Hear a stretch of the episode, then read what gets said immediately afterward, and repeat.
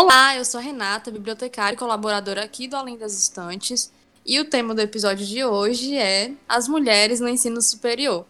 Quem participa comigo hoje aqui é a Amanda Ribeiro e a Mariana Salles. Oi, pessoal, é, aqui é a Amanda Ribeiro, eu sou bibliotecária, é, agradeço o convite para participar do podcast.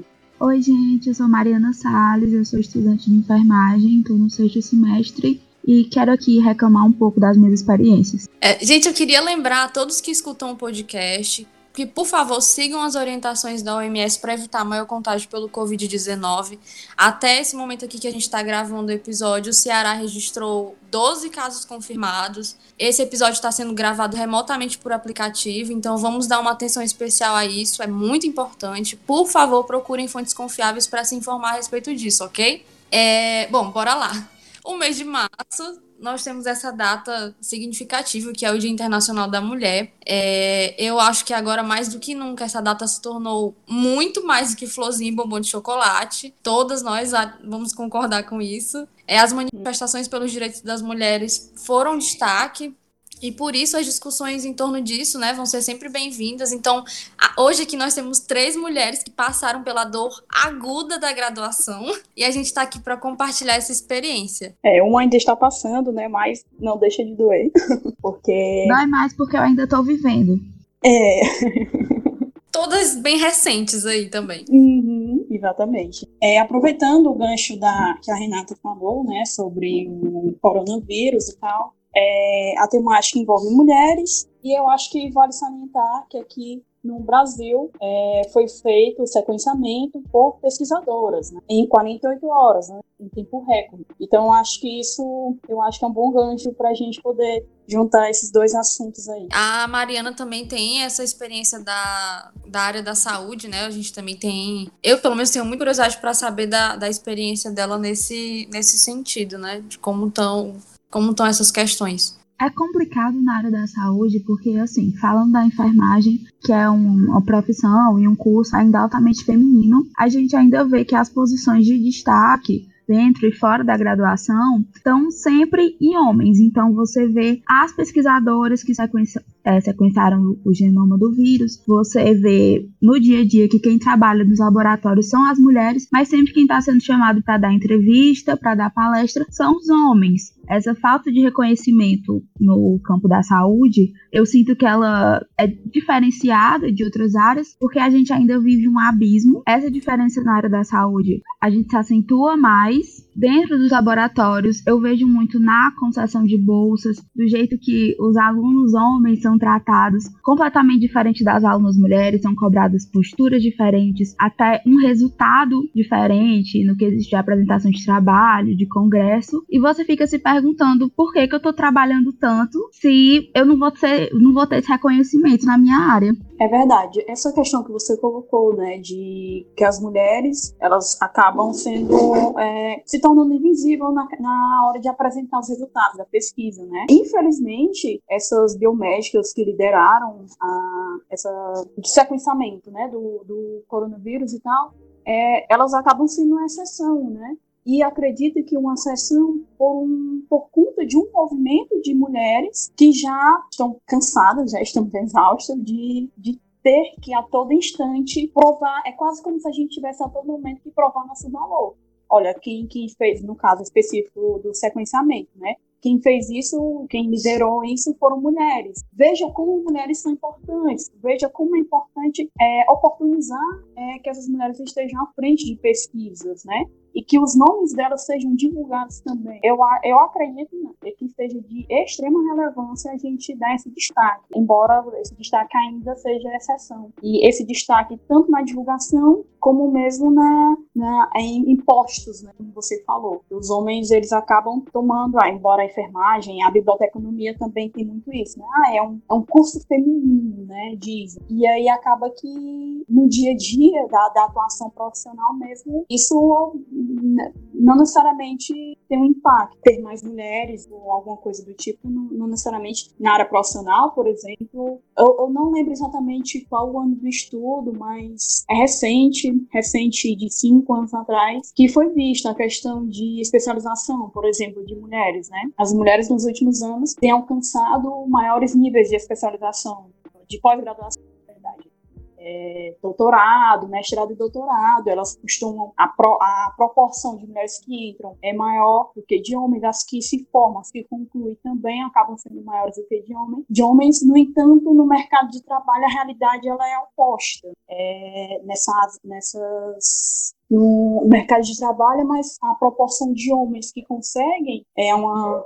uma oportunidade é maior do que de mulheres. Então, por que isso? Se o mercado diz que a gente é, tem que se qualificar e a qualificação entende-se por uma maior formação ou algo do tipo, e as mulheres estão se qualificando proporcionalmente mais do que homens, no entanto, parece que a conta não fecha. É, pegando esse teu gancho, Amanda, que tu falou sobre o acesso das mulheres no ensino superior, Segundo o INEP, né, na última pesquisa do Censo de Educação, as mulheres ocupam, eu estou lendo aqui uma pesquisa, é, 57,2% das vagas no ensino superior. Porém, na docência em ensino superior, apenas 45,5%. Então, o que, que a gente pode é. pensar disso, né? Por outro lado, se a gente levar em consideração as pesquisas do IBGE, por exemplo, as mulheres ainda ganham menos e, e são maioria em situação de dupla jornada, né? Então, a partir disso, uhum. como que a gente pode imaginar os desafios da mulher no ensino superior. Aliás, imaginar não, viver na pele, né? Viver na pele, exatamente. Eu acho que isso é um relato que a gente vai encontrar de todas as professoras da graduação que são mães, é, sobre a queda na produtividade de CNPq, de artigos, no período da maternidade, da gravidez, depois que o neném nasce, e que, assim, não é descontado delas, não é entendido esse momento dela com a criança, e ela começa a sofrer queda da produtividade no CNPq, ela perde concessão de bolsas, ela perde é, dinheiro até é, para financiar os seus projetos e nós estamos perdendo cientistas excelentes porque o nosso sistema não compreende que essas mulheres têm uma demanda, elas têm uma dupla, uma tripla jornada quando chegam em casa e como é que eu vou exigir dessa mulher que passa o dia na universidade, passa o dia no laboratório, que quando chega de noite tem uma criança, tem uma casa para cuidar, como é que eu vou exigir dela a mesma produtividade de um professor que é a única ocupação dele é aquele laboratório. Amanda, tu teve no, no ato que teve aqui, de 8 de março? Sim, estive. É, eu vi que, assim, os números são ótimos, né? A gente vê que tem muitas mulheres indo pra rua, muitas mulheres entendendo, né, é, esse, esse posicionamento, essa, essa ideia de que a gente precisa lutar muito ainda, infelizmente, para para conseguir estar tá ali em pé de igualdade com os homens, mas também se a gente compara com a realidade de outros países, os números são, são pequenos ainda, né, para um, um país de, de proporção como o Brasil. É, eu concordo. Eu, eu assim, eu acompanho, é, é, do meu interesse, né, fazer esse acompanhamento dessas, dessas questões da, da presença das mulheres nesse espaço. Cada aqui estamos lidando com um espaço científico, acadêmico. A Mariana falou sobre a questão das professoras, que são mães, é, e aí a gente também tem alunas que são mães. E como fica a presença delas também em sala de aula, eu acho que é uma coisa também que temos que, que abraçar, sabe, essas alunas também que são mães e que, enfim, a, a graduação em si, ela já não é, já não é leve, sabe? Ela já te cobra muitas coisas. É, e aí você tem mais esse, essa acréscimo que, óbvio, né, não estamos colocando é, em nenhum momento momento a, culpa ou algo que seja na gravidez ou nessa aluna que é mãe. E sim, todo um sistema que não, não abraça é, essa aluna que é mãe, ou essa professora que é mãe, essa pesquisadora que é mãe, é, para que ela consiga minimamente ter uma qualidade também durante essa graduação. É, sobre o 8 de março, que aconteceu aqui em Fortaleza, no Centro Dragão do, do Mar, né, houve uma caminhada, enfim. Sim, tinha presença de, de inúmeras mulheres, torcidas antifascistas,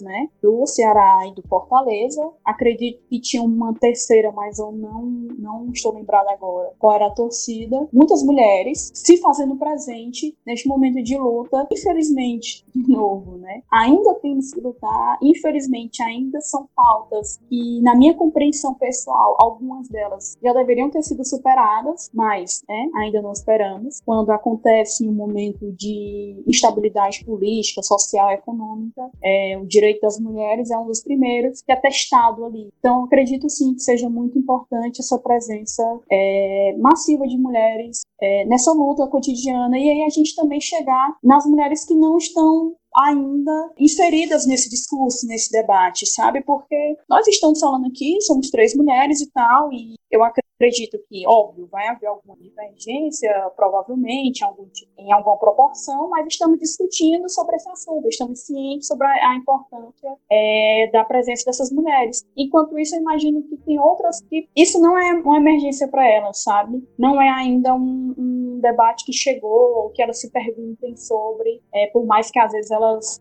é, mesmo mulheres estudantes, né, talvez ainda não, não tenha chego. Então, esses, essa presença da internet, a tecnologia, esses, esses perfis que acabam aproximando de certa forma essas mulheres e levando também para as ruas. Haviam partidos também que, enfim, acaba acontecendo, mas eu acredito que foi um evento poderia ter tido proporções maiores, mas diante do cenário atual foi bem, foi bem interessante. Eu acho que para entender esse esvaziamento, entre aspas, é, durante o, o 8M, a gente tem que repensar muito esse nosso discurso, com que palavras que a gente está usando, é, o que a gente está dizendo que não está conseguindo chegar nessas mulheres. Por que, que para isso ainda não é uma emergência, algo relevante que faça ela sair de casa?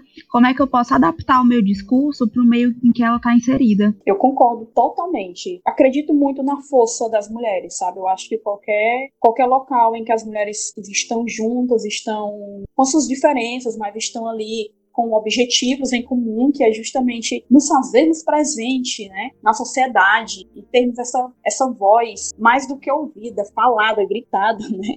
Porque eles escutam, as pessoas escutam naquele sentido, né, de que a gente está gritando não é possível, mas as pessoas que eu digo nessas mulheres, enfim, é, as pessoas escutam, mas passam, sabe, é como se a nossa voz ela não não fizesse sentido, ele não quer não quer haver uma compreensão, é, e aí a gente precisa muitas vezes gritar, né? Eu acho que esses, esse grito ele vem sim da rua, ele vem dessa proximidade com, com todas as mulheres, independente de, de classe, acho que é isso. Eu concordo e eu também sinto que a gente ainda tem uma dificuldade muito grande de conversar com as mulheres de gerações diferentes. Eu sinto que existe uma, uma resistência, assim, por exemplo, para conversar com as nossas mães, com as nossas tias. A gente acaba sempre ficando na, assim, na mesma bolha, porque a gente gosta bastante de conversar com os nossos pares, né? E às vezes a gente acaba esquecendo da, dessa parcela. Mas isso também vem de uma cultura da nossa geração que esqueceu de fazer o famoso trabalho de base. Não adianta eu querer levar tópicos avançados, chegar com aquela frase frase linda que eu vi no Twitter. Se a minha mãe, a minha avó, a minha tia não tiveram um mínimo de trabalho de base para entender por que aquilo é importante para elas. É, eu acho que se a gente pensa por esse lado, nem eu, assim, eu não, eu não, não sinto que eu já comentei aqui em, em algum outro episódio que eu não tive uma educação libertária. Assim, a, as coisas eu meio que fui aprendendo na marra. É claro que eu tive muito acesso, né, a, a muitas coisas, então isso facilitou bastante, mas eu acredito que essa é a realidade realidade da maior parte das pessoas. Eu cresci no interior, depois vim para cá, para Fortaleza, para estudar, né? Porque você tinha dois objetivos: ou você casa cedo e vira mãe e dona de casa logo muito cedo, ou você vai para, entre muitas aspas, cidade grande para estudar. E, e, foi o que eu fiz. De resto, a gente foi aprendendo assim na, na caminhada mesmo. Acho que a gente ainda tá aprendendo bastante sobre isso. Sim. E aí eu também, eu também defendo a questão de não só chegar. É, a gente estava falando inicialmente sobre a pesquisa acadêmica, né? Sobre essa vivência acadêmica e tal, e a nossa presença nesses ambientes, e aí já estamos é, avançando para outra perspectiva. E aí eu acredito que não só a questão da gente chegar nessas mulheres, ou nesse grupo de mulheres, a gente chegar lá e com linguagem é, mais acessível, ou essas questões que a gente costuma falar, mas também ter uma posição de escuta, né? É, essas mulheres mulheres têm demandas para agora é, e que são demandas, como eu posso dizer, são demandas práticas, né? E que são também é, nossas, sabe? Enquanto sociedade, enquanto movimento de mulheres, permitir ou, ou, tentar ao máximo, junto com essas mulheres, viabilizar o acesso dela, inclusive à academia, né? Ao ensino superior, fortalecer a presença dessas mulheres nessa perspectiva. E realmente, a gente às vezes cria, acaba se distanciando no nosso próprio núcleo familiar, muitas vezes a gente não sabe muito bem como lidar, né? Eu mesmo me pego em situações às vezes que eu fico, caramba,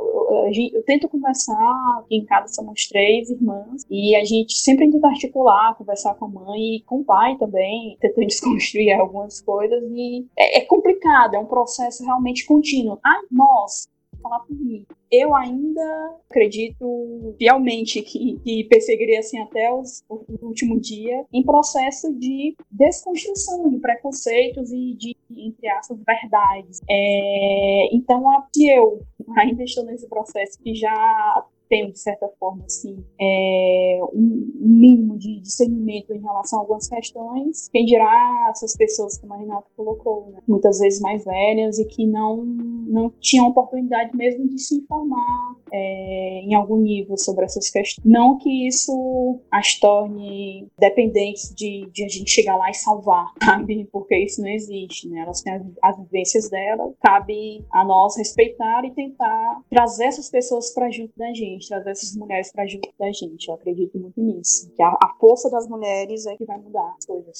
Eu acho que quando a gente está engajada no movimento, qualquer tipo de militância, a gente muitas vezes acaba tendo uma postura de detentor da verdade. E para chegar nessa população que não está inserida nesse meio, a gente tem que dar uns passinhos para trás, como tu disse, como a Amanda disse, ouvir essas demandas, pensar em como eu posso adaptar o meu discurso para essas demandas e essa pessoa vai internalizar aquilo se ela quiser. É verdade, não, não tem como a gente. Não existe isso de você enfiar a informação goela abaixo de, de ninguém, né? É, como bibliotecária, a gente fala muito sobre acesso, né? Dar acesso à informação. E eu acho que hoje a gente vive um momento tenebroso em que, enfim, muita divulgação de notícias falsas. Tá sempre muito difícil descobrir o que, está acontecendo de fato, né? Porque não há um interesse de que as pessoas se informem com informação de qualidade mesmo. E aí eu tava pensando aqui, eu sigo alguns canais de divulgação científica, inclusive inclusive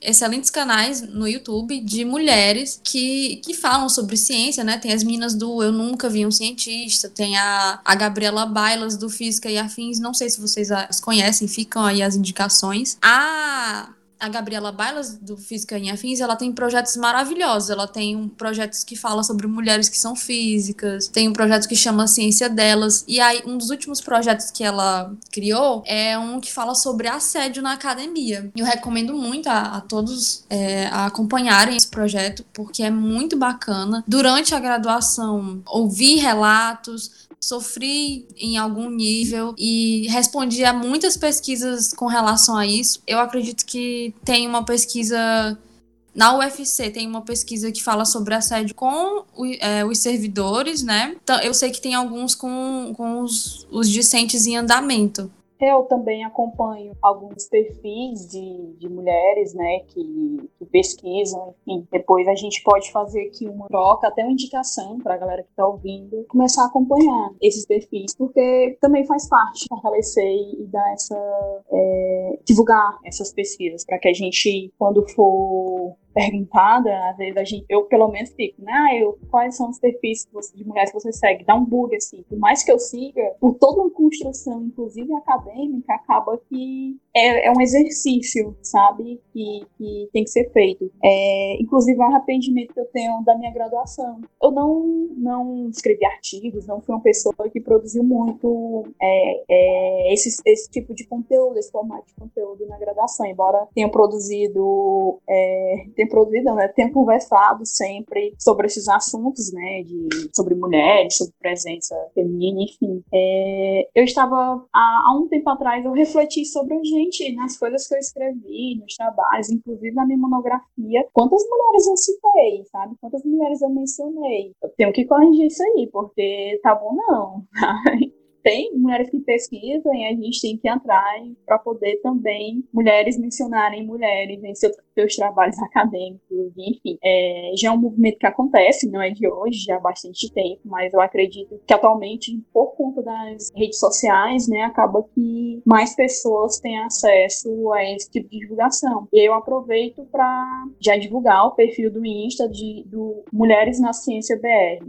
É, eu sempre tive muita dificuldade com, com pesquisa mesmo, assim. Durante a graduação eu sofri muito, porque. É, e também ao mesmo tempo é um, é um estalo que me deu agora, se a gente parar para pensar, é uma coisa que não existe, né? Esse tipo de incentivo com as mulheres. Por isso que eu acho tão importante acompanhar essas páginas e essas mulheres que fazem esse trabalho tão legal de divulgação é, e que estimulam, né, meninas e mulheres a seguirem, né, pra, por esse caminho. E a gente se perguntar por que, por exemplo, é, são apenas 5% do, dos prêmios Nobel vão para mulheres, né? Então a gente tem que pensar nisso, porque não pode ser porque as mulheres não estão trabalhando porque elas não têm interesse, né? Tem que ter tem alguma coisa errada aí. Uhum. É, e voltando àquela um pouco ao que a Mariana falou logo no início, né, em relação à ocupação, né, de, de postos de trabalho a, a nível, maiores níveis, digamos assim. A Biblioteca Nacional, né, ela teve uma mulher, a primeira mulher diretora mais de 160 anos depois da inauguração. Então a gente fica tipo, caraca, não, não é uma profissão tão feminina, o pessoal fala ah, que o curso, a maioria são mulheres e tal, no entanto, é claro, né, trazendo é, uma perspectiva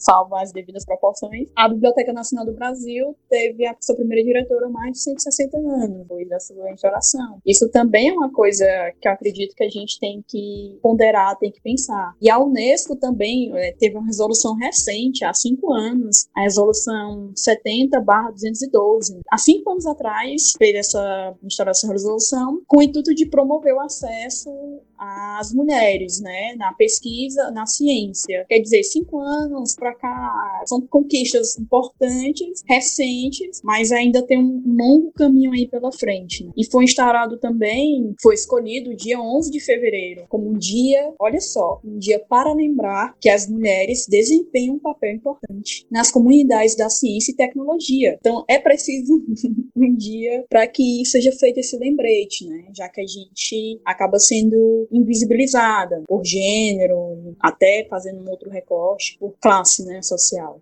eu acho que uma boa iniciativa para a gente começar a incentivar mais a entrada de mulheres na pesquisa é tentar romper com essa imagem do cientista, um homem branco, de jaleco, de mais idade. É, eu ouvi uma frase que me partiu muito o coração, eu chamei uma colega para fazer um trabalho, e ela, não, eu não tenho vontade de, de entrar na área da pesquisa, de fazer uma pós-graduação. O meu lugar é na assistência. Eu não tenho cara de cientista. E esse cara de cientista me doeu muito, porque a gente sabe qual é a cara que espera de um cientista e não é a nossa. Nossa, agora chegou, chega a sentir. Realmente, é complicado você ter noção de estar tá tão próximo da gente, a gente conversa sobre e ainda assim se dar conta de que o cientista ele tem uma cara, né? Ou cientista, assim. Tô um pouco nos colocam novamente na posição de apenas como, como um suporte apenas, fica atrás da, das cortinas só. É, e por que que durante tanto tempo é, a própria ciência, no caso os homens, né, tentavam provar que nós somos seres inferiores, né? Estudos que falavam, ai, porque o, o cérebro é menor, porque não sei o quê, umas coisas completamente infrutíferas. A gente vê que a gente teve tanta dificuldade para poder ingressar no ensino superior. E aí, quando a gente finalmente conseguiu, a gente não teve um acesso pleno, né? Porque durante muito tempo eu tava lendo algumas curiosidades que diziam que as mulheres que podiam frequentar as universidades não podiam fazer um monte de coisas. Elas não podiam ter acesso aos laboratórios, elas elas tinham que ficar separadas dos homens, porque Deus me livre se a gente atiçasse alguma coisa, meu Deus do céu. Eu vi até que em algumas universidades as mulheres nem podiam usar banheiros, não podiam. Como é que a gente. Quer dizer, como é que a gente vai conseguir chegar lá se a gente não pode usar o banheiro, não pode usar o laboratório, não pode nem entrar em alguns restaurantes, né? Como é que a gente vai fazer tudo isso, né? Assim, eu tava, eu tava comentando sobre, ao mesmo tempo em que isso era, é colocado, é, essa limitação, inclusive de utilização de espaços, isso não evita com que a cobrança dessa, né? E novamente, eu tenho a sensação, a leve sensação de que nós mulheres, a gente sempre tem que provar que somos melhores, que somos capazes, que a gente, nem melhores, né? Que a gente é capaz de chegar ao nível do homem, tipo assim, né? Porque é, é a régua, a régua tá lá e a gente tem que chegar. A, a visão parece que é essa, né? E aí é muito covarde, é muito cruel é, você partir disso, que tem um objetivo, o objetivo ele é, como a Mariana falou, aquele cientista, aquele pesquisador na figura de um homem branco, geralmente uma pessoa mais velha, é como se aquele fosse o objetivo que eu tenho que alcançar. E não, eu não quero alcançar esse objetivo, sabe? Eu quero ser um pesquisador, eu quero ser, é, enfim, eu quero ter possibilidades de, de pesquisa e quero ter, sim, tenho o direito, sim, ter acesso a esses ambientes, a ter oportunidade é, de estudar, de pesquisar e de ter a minha cara estampada também, para que outras meninas e mulheres me tenham como inspiração, né, também. E aí também voltando para uma questão do assédio, que a Renata falou, né, é, é, é, é mais um ponto que precisa ser superado pelas mulheres, tá? Não bastasse toda a dificuldade da academia, independente do gênero da pesquisa, aí coloca-se esse ponto. É uma mulher que tem que provar a sua capacidade de fazer. Como a Mariana falou, tem mulheres que são mães, então aí eu tenho mais uma coisa, mais uma coisa que é colocada pela sociedade que eu tenho que superar. E ainda mais um assédio, né? Então, é, o negócio é complicado. Eu acho que aqui nós temos pessoas de duas profissões extremamente sexualizadas e a gente precisa bater nesse ponto porque esse discurso da sexualização da profissão, ele é muito repetido dentro da universidade. Eu já ouvi muita piadinha de professores médicos em relação à enfermagem, acredito que vocês também devem ter ouvido. É muito problemático esse discurso se perpetuando na graduação porque ela dá margem para o assédio. Poxa, muito interessante esse ponto que tu colocou, Mariana, é verdade. São duas profissões muito sexualizadas. Basta você entrar em, em, qualquer site adulto que você vai encontrar bibliotecárias e enfermeiras lá, né, sendo objetificadas. É, eu acho que isso é sim uma questão. Obviamente que para todas as áreas a gente tem que, infelizmente, lidar com todo tipo de violência em todo lugar. E eu acho que isso é um ponto que a gente precisa insistir e trazer as pessoas para esse debate mesmo. Bora para mais uma rodada de indicações. A Renata fez indicação de um perfil, né? Mariana, tu gostaria de indicar algum perfil, mulheres, pesquisadores, enfim, fazer algo relacionado à graduação, leitura, não sei. Tem algum perfil que tu gostaria de indicar? Eu tinha separado o Mulheres na Ciência. Aí quando tu falou, acabou com o meu repertório. Mas eu queria oh. indicar aqui um Instagram. O nome dela é Motive Study. E ela ainda tá na graduação. E ela trabalha muito isso de como, sendo mulher, você você tem que produzir, como você tem que é, se mostrar duas vezes mais e de como você tem que cuidar até da sua imagem para ser vista como um profissional. Gostei da indicação. É, essas são exigências que são sempre feitas a nós mulheres, né? Assim, essa, por exemplo, da, da aparência. Nós é, temos casos de amigas que comentaram, né? Esse tipo de assédio moral que sofreu no, no trabalho. Ah, isso foi uma maquiagem que foi exigida, alguma coisa. E vez ou outra a gente tá sempre vendo esse, esse tipo de, de exigência profissional, como boa aparência necessária, enfim. São muitos obstáculos que colocam pra gente. A gente é muito, muito atleta, realmente realmente. Pra, pra, o mercado de trabalho é um outro universo de, de lutas, né, pra gente. Eu não sei como isso acontece assim no departamento, área de trabalho de vocês, mas na minha vivência do departamento de enfermagem, eu já soube de casos dentro da pós-graduação que uma aluna que tinha o costume de ir de chinela para as aulas foi assim intimada, sentaram ela numa sala com vários professores para dizer, olha, você não representa o perfil que nós queremos na pós, mude suas roupas ou você vai sofrer algum tipo de consequência. E na minha cabeça isso é tão absurdo, tão absurdo. Realmente socorro eu não sou a melhor pessoa para falar sobre essa questão de roupas ideais e coisas assim, porque eu sou a pessoa que ia para graduação de chinela e short. Era isso, sabe? Se não faço perfil da biblioteconomia do mundo, é o que tá tendo. Vocês que lutam. É, mas, por consequência disso, sim, já mais de uma vez. Que eu, e não, não de pessoas do departamento, pelo menos não que eu lembre. Que eu tinha que não é nem que eu tinha, que seria interessante é, se eu me adequasse, né, em relação ao investimento e tal. E, cara, eu, eu até entendo, não essa situação que a Mariana relatou pra gente, não tenho que entender, é repudiar realmente, mas eu até entendo essa né, é necessidade do mercado de, de você, como se fosse assim. É, uma colega recentemente falou para mim o seguinte: Amanda, olha, eu venho trabalhar de tênis, e aí eu sinto que eu não sou levada a sério. E as pessoas, olha só, um tênis, ela vai de calça jeans comprida, enfim, né, formezinho e tal, mas vai de tênis. E todas as outras mulheres vão de salto, e enfim, né, que você escuta aquele, aquele som do salto no chão, né? E aí ela, eu sinto que, eu, que as pessoas, é, eu sinto que as pessoas não, parece que eu tenho que andar de salto para as pessoas começarem, olha só, hum, tô aqui uma postura, uma coisa. É, isso eu não entendo, sabe? O, o quão esse descrédito da roupa que a gente veste é realmente relevante para nossa nosso dia a dia, né? Eu não consigo entender, gente. Se alguém entender, por favor, me explica. Isso eu tenho uma, uma ideia, assim. Eu acredito que aí já chega num negócio ali do capitalismo, né? Que implantou na nossa cabeça essa. E a gente vê muito nos filmes, e isso acabou virando um imaginário de que uma hora ou outra a gente ia acabar se tornando essa mulher incrível e fatal que faz mil coisas de uma vez e ela faz tudo em cima de um, um salto, sabe? Você imagina sempre aquela mulher com. Pode, pode prestar atenção, é sempre aquela mulher de, de blazer e tal, saia lápis, ou você escolhe aí o seu, o seu traje de filme a, a gosto, com um salto enorme. É uma mulher que ela sempre dá conta de tudo, ela é incrível no trabalho, ela é incrível na família, ela tem um marido, uma casa, um carro. Então, é uma coisa que foi implantada assim no nosso imaginário para dizer que a gente tem que alcançar aquele ideal que não necessariamente é, deveria ser esse, né?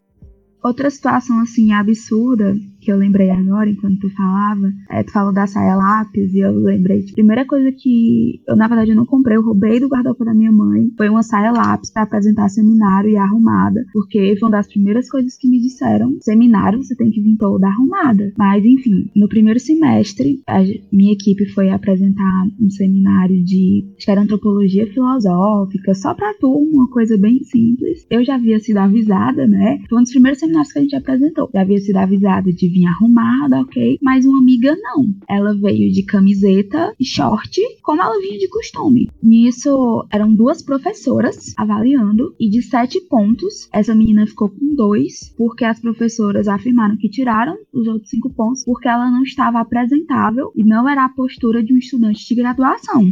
Eu já tive em situações parecidas também, assim. Vez ou outra sempre aparece um, um professor, uma professora com essas ideias de. Não sei nem de, de que tempo a gente pode dizer que isso é.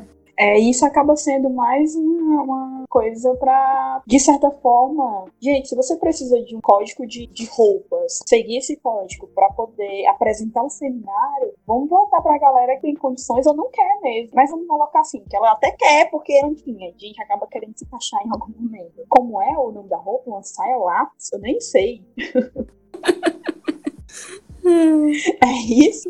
Ela quer entrar no saia lá, que ela vai pegar lá da roupa da mãe dela. E isso acaba, sabe? Por que que eu preciso, durante a graduação, se a minha mãe não tiver uma saia lá, e aí, como é que eu faço? Eu não posso apresentar com a roupinha que eu tenho? O que acontece? Eu vou perder ponto? Eu vou perder oportunidade? Eu vou perder nota?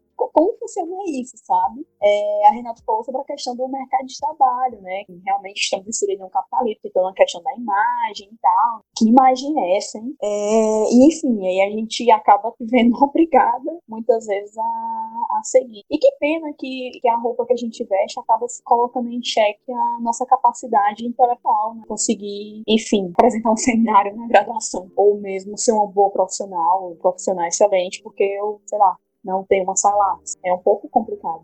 Além de você não ver ninguém nunca comentar, ninguém, ninguém nunca duvidar da capacidade de um homem por ele estar tá usando sapatênis e blusa de time, né? No entanto, acho que se a gente for puxar para essa questão de, de senso de moda, os profissionais da área vão. É, ele, eu tenho certeza que eles não estariam nada satisfeitos também com, com os homens. Porém, essa é uma cobrança que só cai em cima da gente.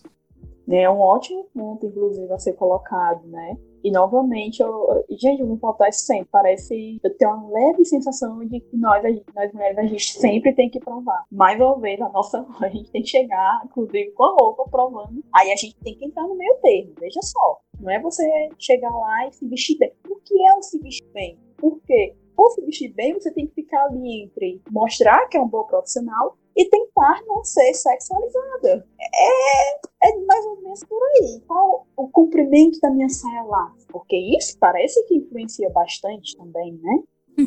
Então, alguém quer falar mais alguma coisa? A gente já pode encaminhar para o fechamento? Como é? Já podemos encaminhar para o fechamento, porque eu estou é, muito reflexiva e eu vou começar a falar e não vai ter fim. Por mim tá ok, acho que eu já desabafei o que eu queria. E eu só sugiro, Renato, se possível, para a gente encerrar indicando mais um perfil. Pode indicar. De mulheres, ou sobre mulheres, ou enfim, qualquer, qualquer sentido que seja. Posso fazer a indicação? É, pode, pode sim. Diga, Amanda, diga lá. Pronto, é, eu queria indicar e já aproveitar, indicar um perfil, né, para ser acompanhado e já fazer uma solicitação de um. É o perfil da Biblioteca da Filó, é uma biblioteca comunitária que está sendo, que já existe, né, na comunidade, é, e eles estão recebendo doação de livros para que seja implantada biblioteca, uma biblioteca comunitária no conjunto São Cristóvão, aqui no Janguru Sul, no Grande Janguru Sul. Então eles estão recebendo doações para a galera aqui do São Cristóvão Cristóvão, né? O endereço para entrega de material é na Boulevard 1, número 56, das 18 às 23 horas. Para quem mora ou passa pela região do Benfica, também tem o endereço lá, que é a rua Aracati, número 57. Lá eles estão recebendo das 9 às 16 horas. E aí agora não sei exatamente como é que está sendo. Eu sei que as atividades da biblioteca, devido à questão do coronavírus, elas estão em pausa, mas vale a pena quem tiver interesse, quem puder, enfim, entrar em contato. Tem um número que é o 99212 8108 quiser fazer doação, de repente, depois que passar, né, toda essa situação, ou, amenizar, estamos no começo, quiser entrar em contato, puder entrar em contato, fazer essa divulgação, é bem importante. Tem mulheres também, óbvio, tocando, porque mulheres estão arrasando em todos os lugares. Fica aí a sugestão e a, o pedido. Posso indicar? Pode, por favor.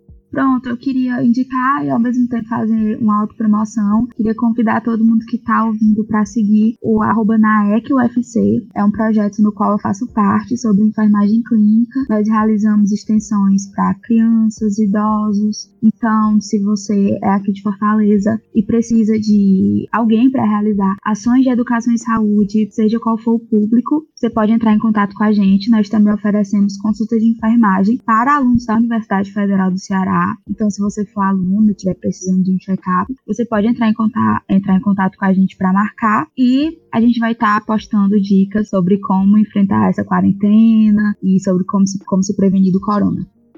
É, massa.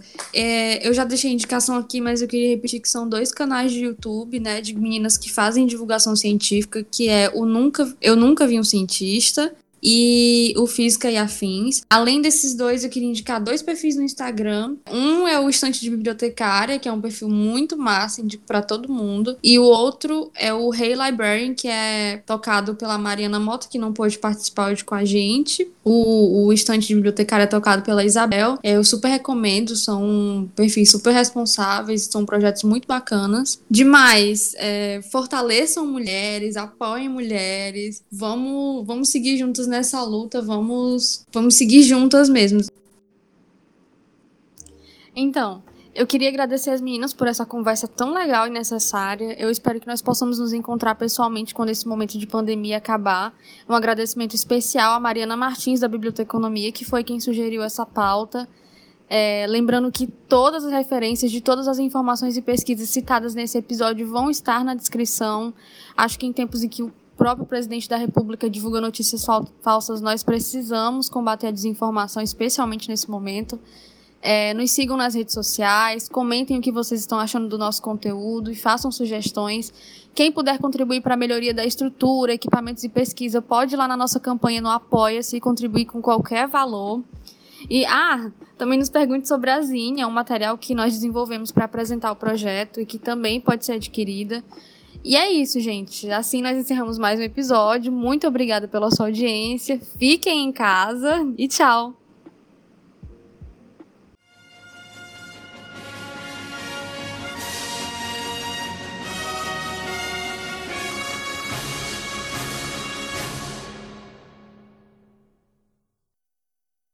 Ai, meninas, muito bom conversar com vocês.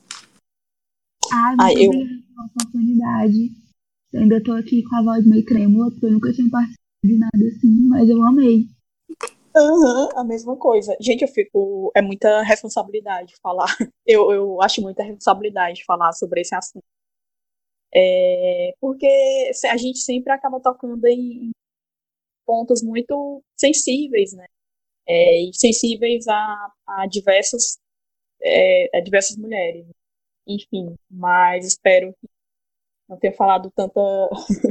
não tenha viajado tanto na ideia. Ou sim, né? Não sei. É uma responsabilidade muito grande, de fato, assim. João, cadê tu? O João que vai ficar com esse menino agora pra editar. Eu, gente, eu não sei, não entendo nada desse universo também. Eu estou Ah, inclusive- agora. Inclusive, uma dica pro editor, uma sugestão aí, se quiser aceitar ou não, é colocar a música remix Lavar as Mãos do Arnaldo Antunes em algum momento dessa conversa. Ai, ai.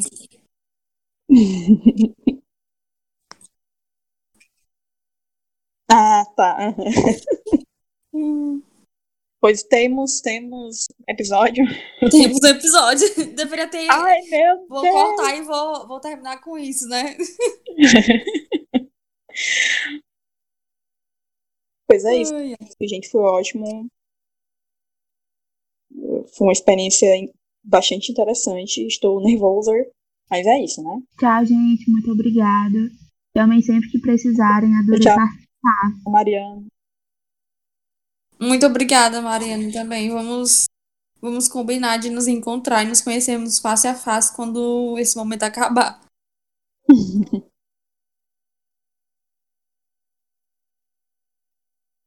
Ô, gente, como é que faz agora? Cadê o João? Eu posso só sair e. Ei, pode só sair, não vai prejudicar nada, não. Eu não sei.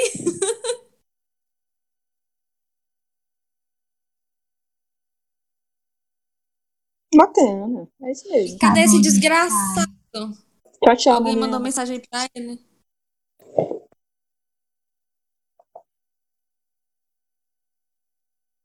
Enquanto isso, peça uma E música, eu vou cantar.